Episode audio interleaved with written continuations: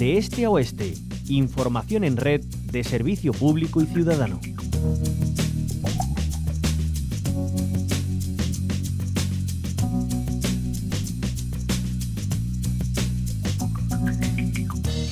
Volvemos a hablar de agua y no solo relacionándola con la sequía, porque preocupa también, eh, además de su escasez, su calidad.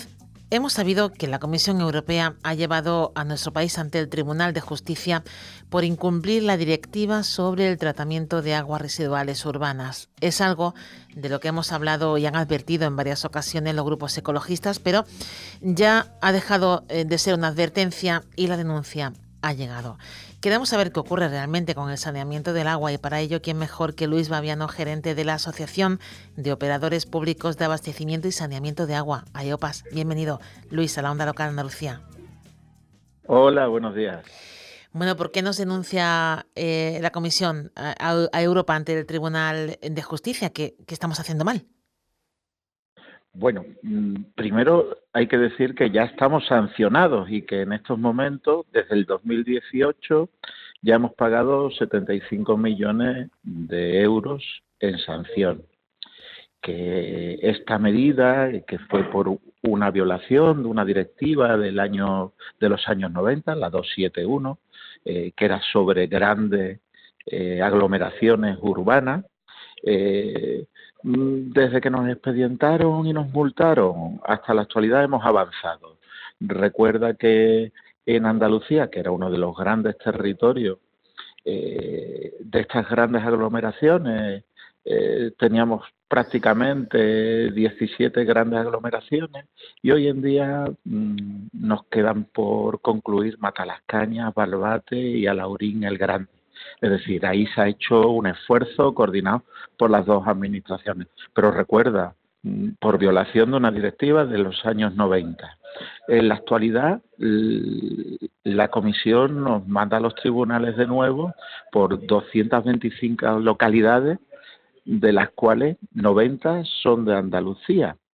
Eh, esto se nos lleva fundamentalmente porque los municipios mayores de 2.000 habitantes, eh, sus depuradoras o son insuficientes para declarar, eh, para tratar los vertidos o simplemente no hay ni siquiera instalaciones, con lo cual tenemos un problema gordísimo. Un problema que ya eh, se inicia con una carta de emplazamiento desde el 2012.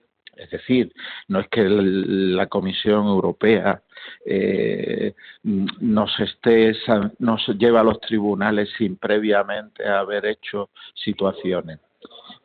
¿Por qué sucede esto? Bueno, pues sucede esto sinceramente porque tenemos un marco inadecuado de eh, financiación y gestión de nuestras depuradoras.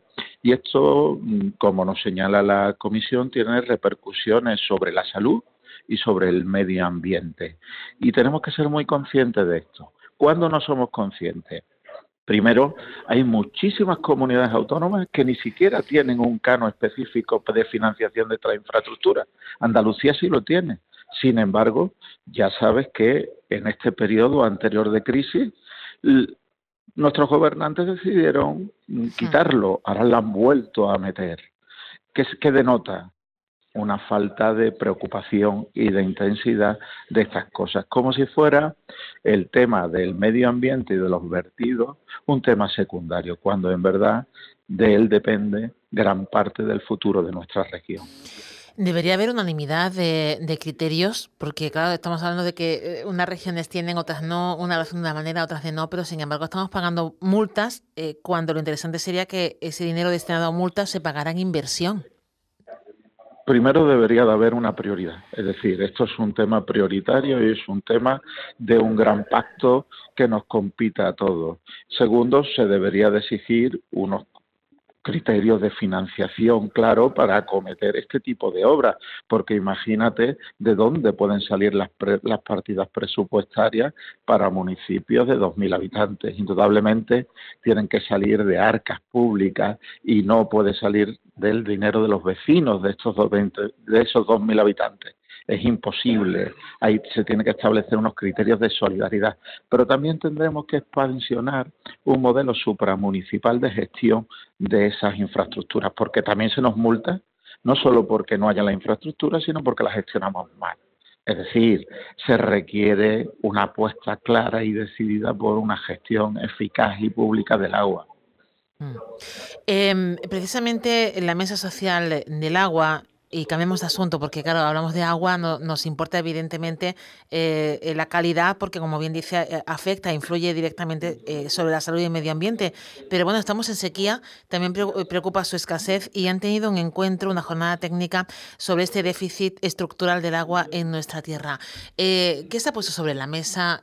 ¿qué, ¿Qué piden? ¿Dónde está la, la, solución o posibles soluciones para amortiguar los efectos de esta, de esta sequía que estamos sufriendo? Bueno, la sequía, por desgracia, está avanzando a su sexto año. Quiero decir que ya la situación es preocupante y posiblemente si en marzo, si de aquí a marzo no se producen lluvias muy significativas, vamos a tomar eh, situaciones muy drásticas. Ante eso, las medidas que podemos tomar ya son relativamente pequeñas, importantes, pero pequeñas, con pequeños márgenes.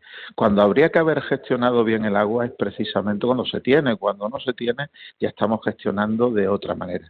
Eh, dicho esto, la mesa social lo que va a pedir eh, es que el reparto del agua se haga por términos sociales, es decir, se garanticen los abastecimientos urbanos, pero al mismo tiempo una economía agraria y ganadera familiar.